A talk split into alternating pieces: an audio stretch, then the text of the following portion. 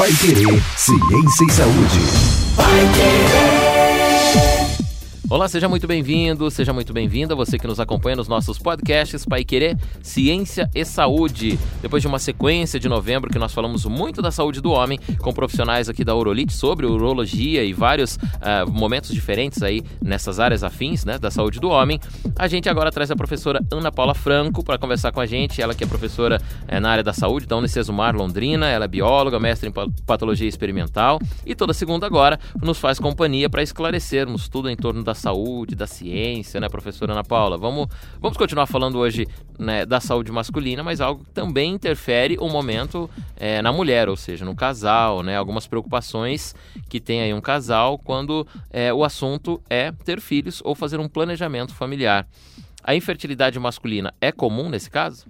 A infertilidade masculina, é, pensando agora em é, gravidez, em busca de uma estrutura familiar, né? Que muitos casais buscam, muitos, muitos casais procuram, a infertilidade masculina ela vem na contramão do processo. Então, é, os últimos dados que eu acabei levantando, né, para conseguir falar sobre o tema e tudo mais, falou que cerca de 10 a 20% dos casais em idade reprodutiva, eles têm esse problema de infertilidade.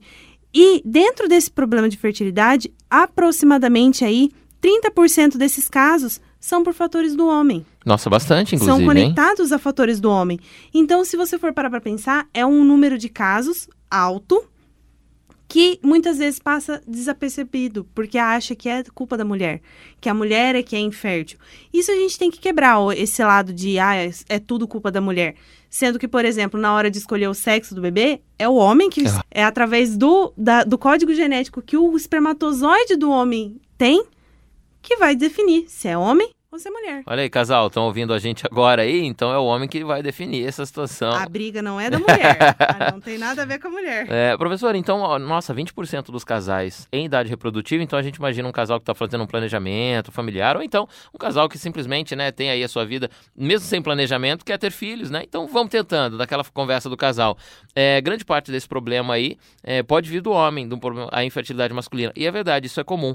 Quando o casal procura ter, né, quando isso é um planejamento mesmo, mesmo, a mulher faz todos os exames, tal, mas é por causa da variação, né, hormonal que a mulher sempre tem. Sim, porque a mulher ela tem que ter um cuidado, né, a mais por conta justamente dela menstruar todos os meses, né? Então ela tem todo esse cuidado durante todo o mês e tem eh, os exames ginecológicos que a mulher normalmente faz que é uma vez a cada mês ou a, a, cada seis meses, dependendo se a mulher tem algum problema. Ela é bem próxima, né, do é médico, é né, próximo, da área da saúde. Exatamente. Já o homem já fica um pouco mais distante, justamente pelo tipo de exame, que às vezes acaba aí afetando o, um pouquinho, o né? Ego do masculino. ego masculino. Ah, vamos falar do exame então. Peraí. Deixe, é, a mulher fez os exames, então chegou no marido, olhou e falou: Olha, comigo tá tudo certo, não sou eu o problema, tem que você investigar agora se não é você. Aí o homem vai ao médico.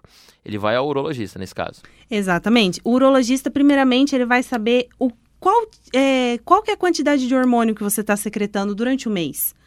Porque nós temos hormônios, frequentemente, igual o homem tem, a ação da, da, testosterona, a ação de outros hormônios que também vão induzir ali a produção de espermatozoide, que é a, o gameta masculino, né? Que é a célula que, quando encontra a célula feminina, vai formar aí o embrião.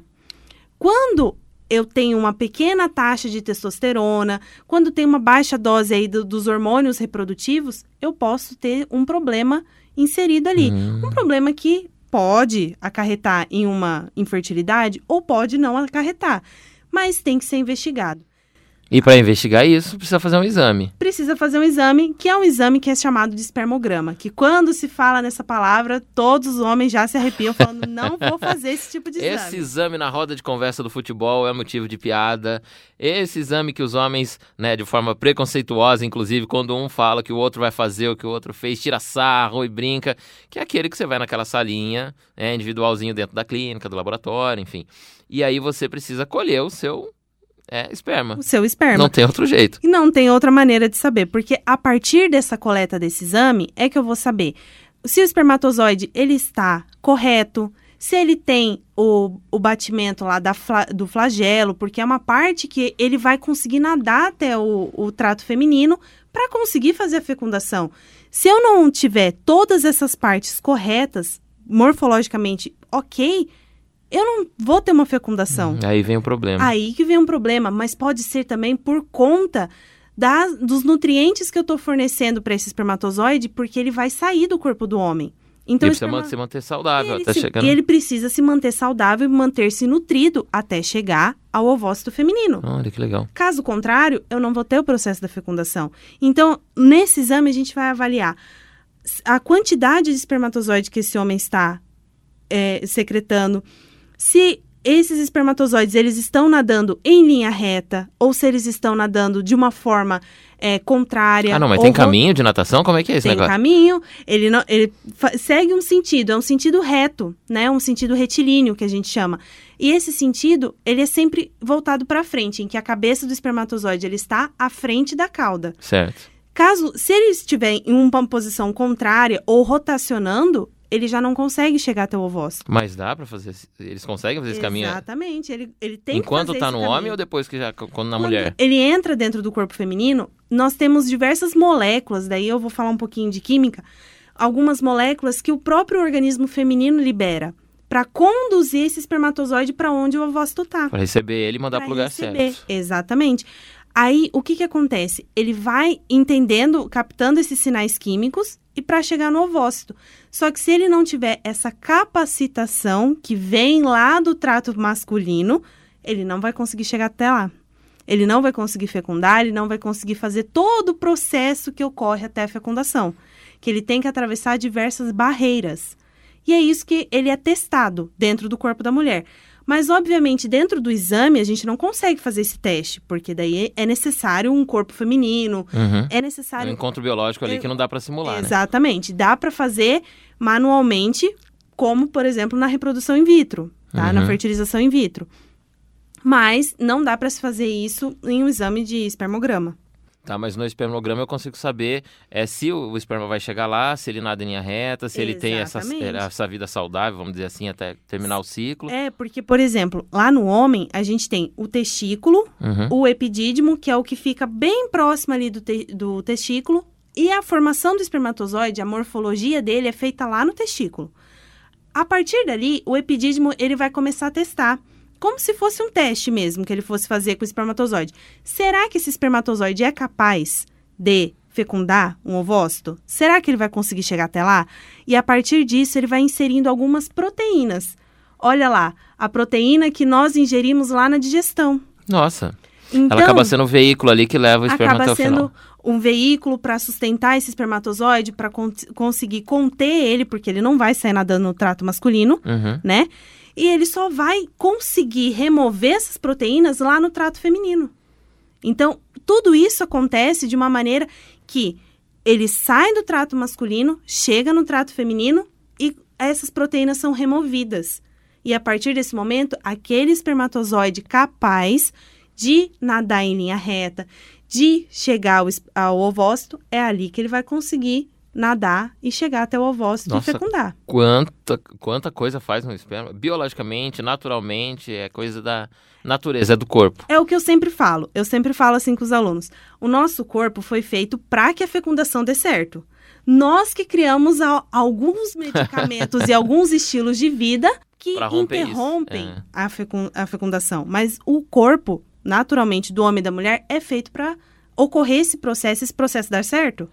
Então eu tenho Bonito isso até, né? moléculas, eu tenho enzimas, eu tenho tudo que vai funcionar para conseguir o espermatozoide encontrar com o ovócito. É uma forma romântica É, sim. de falar da fecundação, mas é justamente esse encontro. É, os mas é bonito saber que né, é o corpo humano, é, biolo- é biológico, é tudo natural, né? Tudo feito para ser assim. E então, só por essa maratona que você descreveu aí, existem vários pontos que alguma coisinha pode dar errado. Pode dar Ou errado. são as proteínas que não são suficientes. Ou, por exemplo, até na formação desse espermatozoide, pode ser que, por exemplo, ele tenha um erro genético ali. Porque estamos falando de uma célula. Uma célula que, quando se unir ao ovócito feminino, ela vai formar um novo indivíduo. Um indivíduo inteiro, com uma carga genética inteira. Se tiver algum problema ali na formação desse espermatozoide, ele já não vai ser, é, chegar até o final.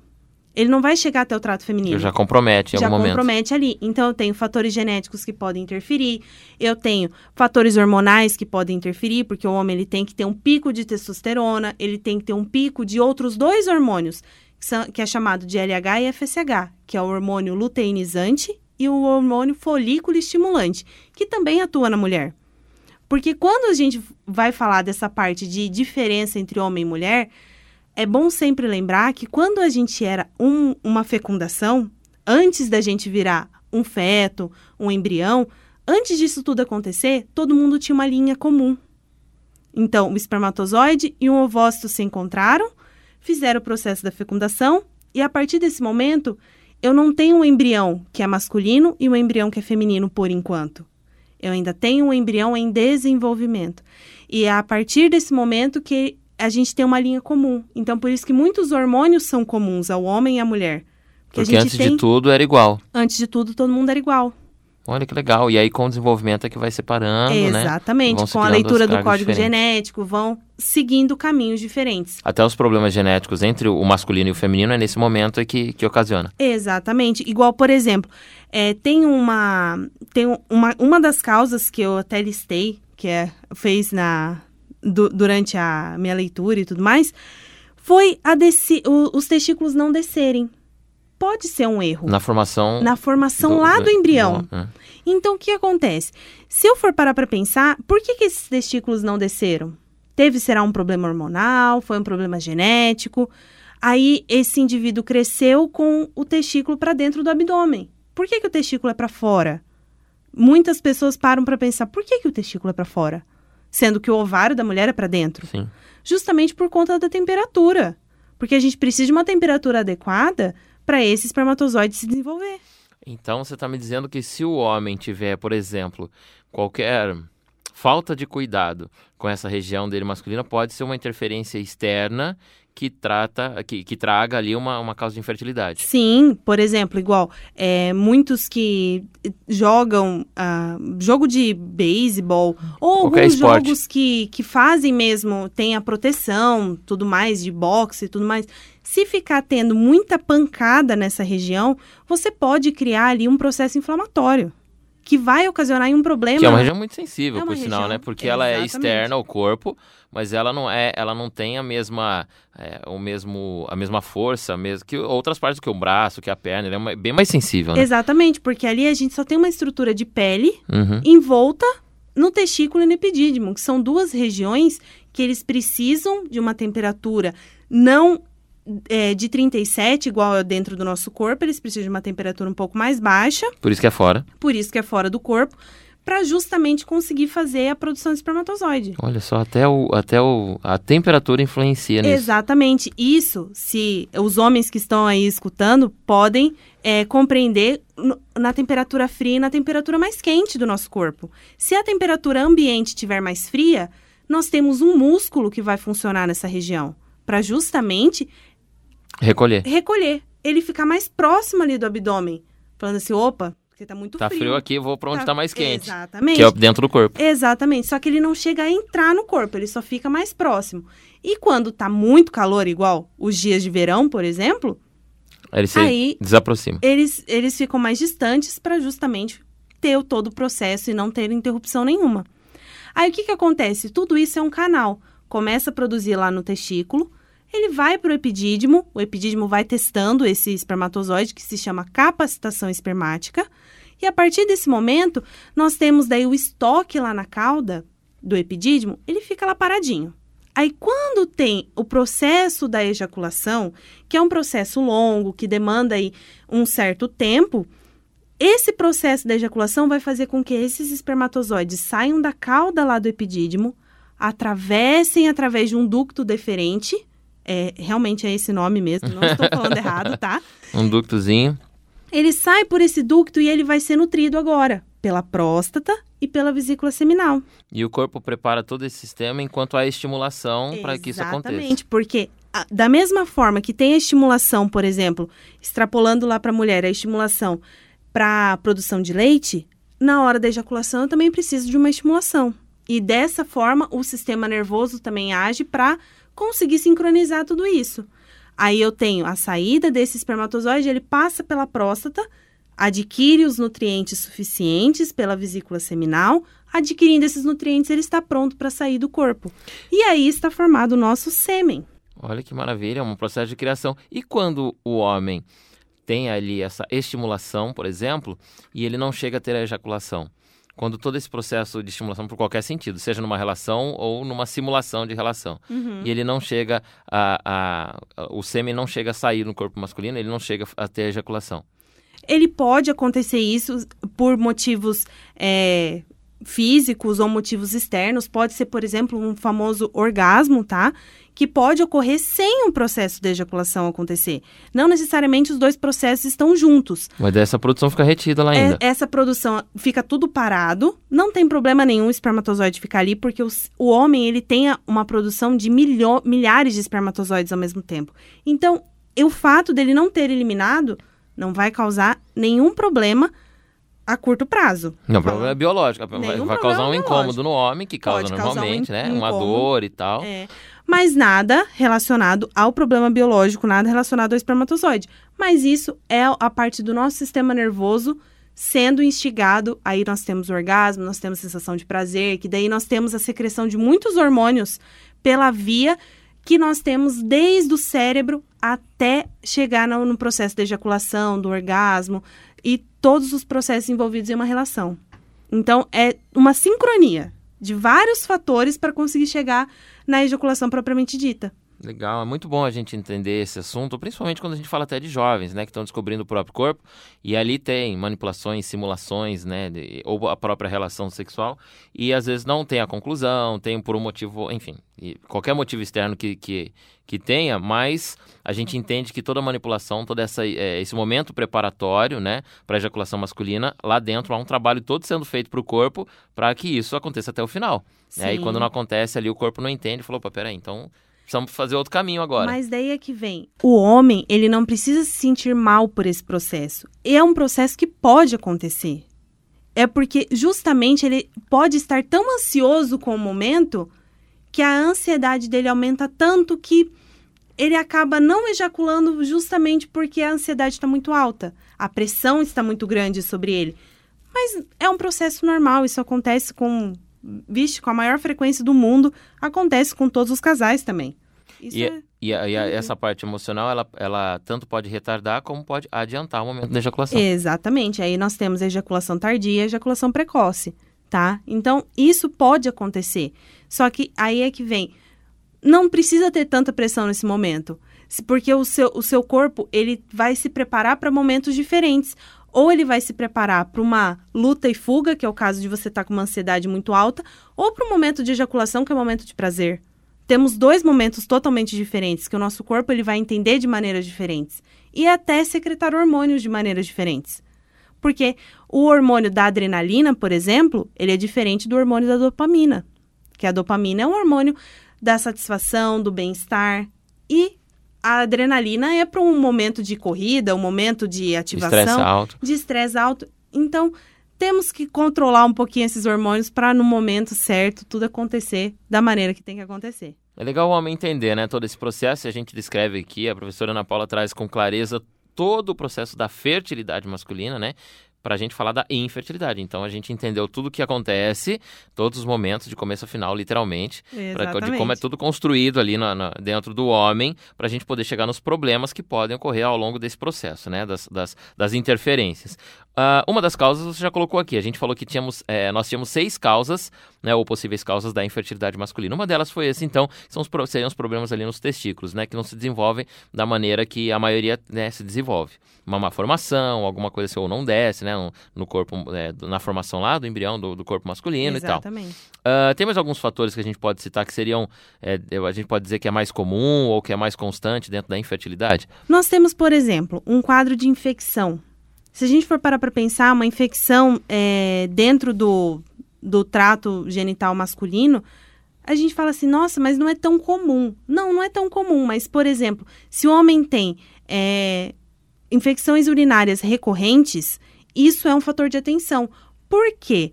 Porque no homem, a uretra, o canal de saída da urina, é o mesmo do canal do sêmen. Não tem canais diferentes, igual da mulher. Da mulher nós temos dois canais. Uhum. E no do homem nós não temos esses dois canais. É o mesmo. Uma infecção de urina pode comprometer, então? Pode esse lugar? comprometer, por exemplo, a, o epitélio que nós temos ali no canal da uretra, que é o canal de saída. Então, nós temos uma glândula dentro do homem, que é chamada de glândula bulbouretral, que essa glândula ela vai limpar o canal da uretra com a urina. Ele vai tirar a urina dali. Por quê? Porque eu preciso limpar, porque vai vir uma célula, que é chamada de espermatozoide, Que vai passar por ali. ela vai passar por ali e ela é extremamente sensível. Eu não posso também ter uma agressão lá, uma bactéria aleatória que esteja ali. Eu preciso limpar esse canal para depois ele passar. Isso acontece nos primeiros momentos de estimulação masculina? Geralmente sim. São os primeiros momentos, mas podem ocorrer bem próximos um do outro, Ah, sim. tá? Por isso que, assim, tem é, algumas pessoas que falam assim, ah, aquele é, líquido que sai antes da ejaculação, ele já tem espermatozoide. Eu não posso garantir para você que não tenha. Mas ele é esse momento da Mas limpeza é ali. esse pré- momento da limpeza, que ele vai limpar esse canal da uretra para depois vir aí o espermatozoide. E a momento- carga certa E a de carga certa de espermatozoide e sêmen. Aí o que acontece? Se eu tiver é, problemas na próstata, se eu tiver infecções na próstata, se eu tiver infecções na urina, no canal da uretra, eu já posso comprometer essas, esses passos, esses caminhos que ele vai percorrer antes de chegar no meio externo. Outro fator que eu já falei, que é o fator genético e hormonal, pode interferir. Que aí nós temos mais duas, mais duas grandes causas, que pode vir associado à formação do espermatozoide ou até, por exemplo, a taxa hormonal desse homem. Mas os fatores genéticos e hormonais, professor, dif- diferente do que nós já citamos aqui, é, não, talvez do primeiro também, mas é, diferente das infecções, por exemplo, eles são facilmente identificáveis na adolescência. Se o homem desde adolescente for ao médico, já consegue saber. Já consegue saber se tem alguma taxa hormonal que está muito baixa, se eu preciso aumentar. Agora, por exemplo, quem é, vai muito na, na academia e acaba tomando a famosa bomba, Aham. tá? Que é uma carga excessiva aí que eu coloco de testosterona para dentro do corpo desse homem. Aí é uma carga muito alta. E interfere lá. E pode interferir e dar, inclusive, é, a, a disfunção erétil. Por conta dessa carga muito grande de, de testosterona, desculpa. E o que, que acontece? Aí eu não tenho a produção normal de espermatozoides. Por isso que muitos que tomam testosterona à parte, eles podem ter problema de infertilidade. Pode ter uma dificuldade aí extra de fe- é, fecundar uma mulher. Justamente por conta disso Que dá para ser tratado também revertendo esse processo. revertendo esse processo, só que você tem que reverter aos poucos, não é de uma vez. Você Ah. não vai remover o, o medicamento de uma vez. É aos poucos, porque o seu corpo ele tem que se acostumar sem a presença do medicamento. Porque o nosso corpo ele é tão inteligente que ele se acostuma. Ele, por exemplo, qualquer dorzinha a pessoa vai lá e toma um remédio para dor de cabeça. Toma outro remédio. O corpo não vai saber res- é, resolver a dor sem o remédio. Vai porque ficar sempre- esperando aquilo ali, cria vai um ficar- hábito, né? Exatamente, cria um hábito dentro do corpo. E ao mesmo tempo que o homem ele começa a inserir essa testosterona, também cria um hábito. E, ele- e o corpo começa a não produzir normalmente essa testo- testosterona. Então, por isso que a gente tem que tomar cuidado na hora de retirar o medicamento. Hum. Não é de uma vez, é devagar. E Aí com acompanhamento que- médico. Que estava desregulado tem que regular de novo, mas é com passos, né? Médios Passos aí, a bem... médio prazo. Isso. É, bom, a gente já falou aqui.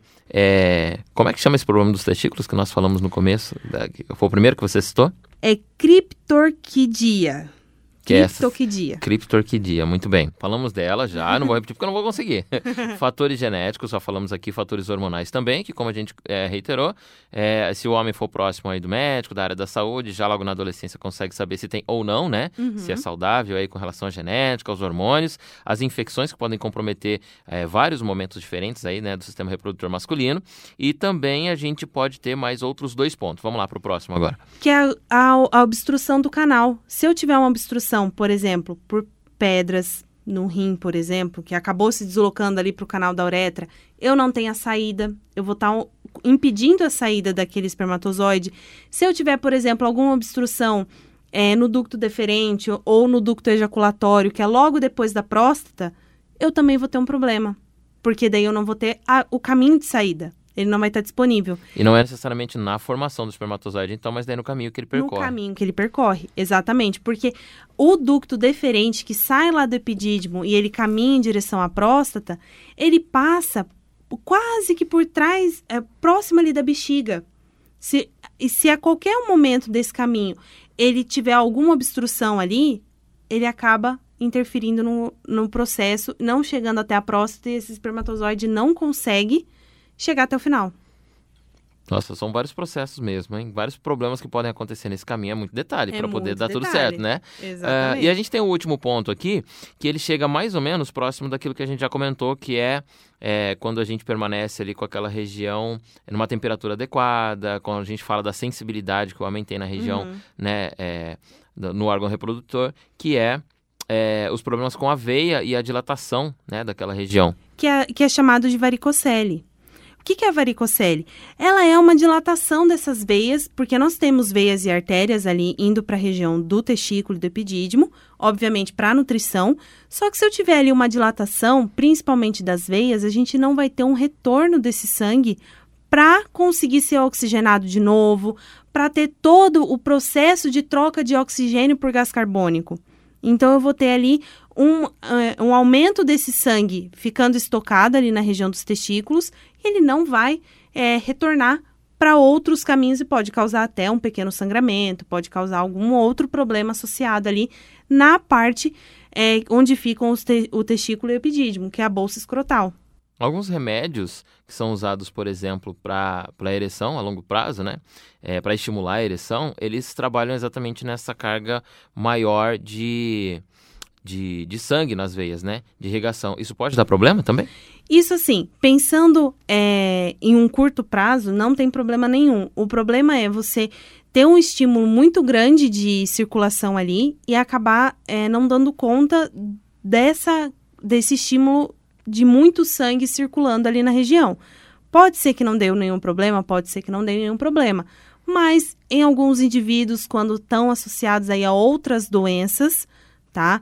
Eles podem ter problemas sim com é um a- lugar de é, atenção. que é um lugar de atenção que, na verdade, é, não tem que ser é, modificado o natural que esse espermatozoide se encontra, para justamente ele conseguir é, chegar até o final, chegar até o processo de ejaculação e finalizar todo o processo. Aquele, aquele momento muito claro que, que você falou, professora, sobre a temperatura, é, ele dá, se a gente tiver um momento ali de temperatura excessiva por uma externa ou interna, pode acontecer de matar os espermatozoides, por exemplo? Pode, pode chegar a matar, porque o espermatozoide, ele é um. Qualquer célula do nosso corpo tem composição por proteínas, tem composição por fosfolipídios, que são é, moléculas que vão compor a membrana desse, é, dessa célula. E o que, que acontece? Se a gente tem uma temperatura muito alta, a gente acaba fazendo um processo de desnaturação da proteína. Então, essa proteína ela vai ser modificada, ela não vai ter a função dela. Então, eu vou. É como se fosse uma forma de você desmanchar essa proteína. Então, essa proteína desmanchada, ela não vai ser funcional. Então, com isso, eu vou ter um problema seríssimo de é, formação do próprio espermatozoide, formação dos túbulos seminíferos que estão lá dentro do testículo, que é por onde vai ser tudo vai ser formado. E eu vou ter alguns pontos ali que o espermatozoide não vai conseguir ser nutrido. Não vai conseguir adquirir nutrientes, porque ele é uma célula. Então tem sempre que lembrar que a célula precisa de energia. E a energia ela vem lá de todo o processo de digestão para conseguir chegar e quebrar em pequenas moléculas em uma molécula chamada de ATP, que é uma molécula de energia. Então eu preciso de energia para chegar até o final. Muito bem, nós falamos aqui das seis principais causas, então, da infertilidade, né? Inclusive todas elas facilmente tratáveis, né? Não, não é nenhum problema excessivo, assim. O homem indo ao médico, procurando um tratamento, dá para reverter tudo isso e ter uma fertilidade normal. Exatamente. E aí a gente tem outros fatores que podem aí, hora ou outra, também serem é, fatores importantes para a infertilidade. Qual é uma listinha que a gente tem aqui, professor? A gente tem, por exemplo, a, a quando o paciente ele está em tratamento de quimioterapia, radioterapia, muitas vezes pode interferir na produção tá, de espermatozoide justamente pela carga de radiação que você coloca em cima dessa pessoa. E também a quimioterapia, ela vai agir sobre todas as nossas células. Então, assim, é um, é um medicamento que você vai utilizar para tratar um câncer que está em um outro lugar que acaba interferindo na qualidade de vida como um todo. Mas, entre o risco e o benefício, eu tenho um benefício maior que é removendo esse câncer. Sim, Então, temporário, né, inclusive. Temporariamente você vai ter aí uma infertilidade agregada.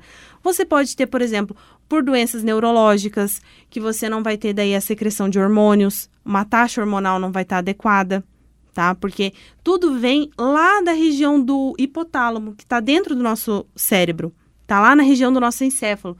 Começa a secreção hormonal do homem e da mulher também lá pelo hipotálamo. Então ele libera um hormônio que estimula a hipófise, que da hipófise vai estimular a liberação de testosterona. Então toda essa, essa descrição que nós fizemos no começo aqui do podcast, da relação, da criação, é, de todo o processo reprodutivo masculino, começa na cabeça. Começa na- lá na região do cérebro. Ali que faz o disparo para falar, opa, tá na hora de começar a trabalhar, então vamos produzir isso aí. Exatamente. Justamente é aí que vem a puberdade. Quando a gente tem a- toda essa cadeia hormonal funcionando. A puberdade é essa criação de todo esse processo aí. É, é exatamente a, a- o passo a passo que isso vai acontecer durante toda a vida do homem, toda a vida da mulher também. Então, se eu tenho algum problema, alguma doença neurológica, esse comando de, de atividade não é não chega aonde não ele pode, deve chegar. pode não chegar. Pode ser que seja, por exemplo, um, um problema neurológico na, na parte periférica do meu corpo, que não tem nada a ver com a parte do sistema nervoso central, mas pode interferir.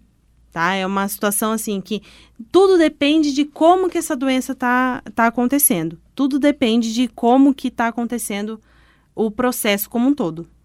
Aí nós temos também o fato de ter diabetes, algum trauma na região do testículo, o uso de drogas, por exemplo, pode interferir, porque a- as drogas elas têm todo um, é, uma disfunção hormonal que elas causam, normalmente para dar uma sensação de tranquilidade, que geralmente é o que as pessoas procuram quando elas estão é, viciadas em alguma droga. E droga, eu não estou falando só de Químicos, ah, né? Só químicos, é, drogas ilícitas. Estou falando, por exemplo, vício por café, por exemplo. É um, um tipo de droga, se você for parar para pensar. Ah, O excesso de açúcar, o excesso de sal, é, tudo pode ser considerado uma droga. Não só as drogas ilícitas, né? Uhum. Que são as mais faladas, né? Mas também eu posso ter é, doenças sexualmente transmissíveis que podem estar aí acarretando em uma deficiência na produção de espermatozoide. Tudo isso pode causar uma infertilidade. Se você for parar para pensar, é muita situação envolvida em um só problema, que todo mundo fala assim, ah, é só uma infertilidade. Mas espera lá, para eu saber aonde que está o erro, é preciso procurar. Até porque pode ser também outra, comprometer outras partes do corpo. Né? Exatamente. A infertilidade é e, um só- sinal. e pelo fato de você só ter que fazer um espermograma para conseguir obter muitas informações, como viabilidade, como é, qual que é a qualidade desse espermatozoide, é um simples exame. Que você obtém um- uma, uma gama de informações. Então, é um exame que você consegue relacionar tudo o que está acontecendo no homem. E tem mais alguns outros, além do espermograma, que a gente pode ver se a vida ali da, da fertilidade masculina está saudável? A gente pode fazer, por exemplo, um teste que é chamado de função espermática, que é onde você vai testar o espermatozoide para ver se ele tem uma boa vitalidade, se a cauda ela tá ok, se tá tudo certo, se tá f- acontecendo algum problema inflamatório, se essa célula do espermatozoide, às vezes ela tá com algum problema em alguma proteína, é ali que você vai saber. Qual o ponto que é o problema? Resumindo, se o homem se aproximar mais do médico, da sua eh, preocupa- da preocupação com a sua saúde, tudo isso ao, ao longo da vida, isso você consegue identificar, ou se você consegue tratar no, né, no- no início, ou então trabalhar isso num outro momento e, ter, e ser saudável e não ter nenhum tipo desse, dessas eh, obstruções assim desse processo reprodutivo. né? Exatamente. Se o homem conseguir, é, não apenas conseguir, né? Mas ele ter um pouquinho mais de atenção ali na própria saúde, ele vai chegar até o médico, ele vai é, questionar, ele vai perguntar. Por quê? Porque são situações que, é, eu, eu não tenho ereção. Mas espera lá, você não tem por quê? Vamos buscar saber o porquê. Por que, que isso está acontecendo? Qual que é o motivo? Aí você vai pesquisar, você vai atrás de exames de sangue, exames é, de colesterol, porque a via para a produção da testosterona é uma via que dá um outro podcast. Porque é uma via extremamente complexa que ela vem lá do colesterol. Ah, é. E aí? Aí agora você tem que saber se esse colesterol tá baixo, se esse colesterol tá alto. Tem que estar tá tudo controladinho, tem que tá então. tudo controlado. É o que eu sempre falo, o equilíbrio. Nem muito e nem pouco. O equilíbrio é o ideal. E você manter uma vida saudável, manter o exercício físico, manter uma qualidade de vida, é o essencial para você não ter esse problema de infertilidade e continuar com a fertilidade normalmente. Já que nós falamos então da parte masculina da infertilidade, inclusive, uh, vamos trazer para o próximo assunto, com esse problema de infertilidade resolvido, uh, né, com a gravidez bem sucedida, então, quais são os momentos dessa gravidez? E esse é o papo do nosso próximo podcast, né? Depois que o casal consegue aí, né, é, uma gravidez saudável, uma gravidez fluente, daí como é que é uh, esse processo, como é que se desenvolve essas alterações? da mesma forma que a gente teve uma descrição aqui que a professora Ana Paula trouxe para a gente de qual é o processo lá na, na saúde do homem, né? Qual é a fertilidade masculina, como ela se forma ali desde o início, a gente pode ver também que depois da gravidez a mudança daí passa a ocorrer na mulher, que, né, que, que hospeda ali esse, Exatamente. essa criação. Quando a gente pensa, ah, é, hoje a gente falou sobre o gameta feminino, o gameta masculino, desculpa. E na próxima, na próxima semana a gente vai começar a falar sobre o gameta feminino. Como que ele é formado? Será que não tem problemas também? Será que eu não vou ter algum risco de, da gravidez dar certo ou dar errado? Se a gravidez der certo, o quanto que não altera dentro da mulher? Taxa de hormônio? Como todo mundo fala, a mulher ela é um hormoninho. Ela, ela é, tem, é. ela é guiada muito por hormônios, justamente porque nós somos, nós temos picos de muitos hormônios durante a vida. Legal, vamos falar disso então no nosso próximo podcast. Você é o nosso convidado, você é a nossa convidada a acompanhar então com a gente. Já sabe, toda segunda-feira, a partir das três da tarde, um episódio novo do Pai Querer Ciência e Saúde. Agora com a professora Ana Paula Franco explicando pra gente todos esses processos, dúvidas, uh, tudo que é, é, relacionado à nossa saúde, tudo que a ciência descobre de novo, problemas, sugestões, né, soluções também. Esse é o papo de toda segunda-feira sobre ciência e saúde por aqui. Já sabe então, na próxima segunda, você é o nosso convidado, você é a nossa convidada para o próximo episódio episódio. Até lá!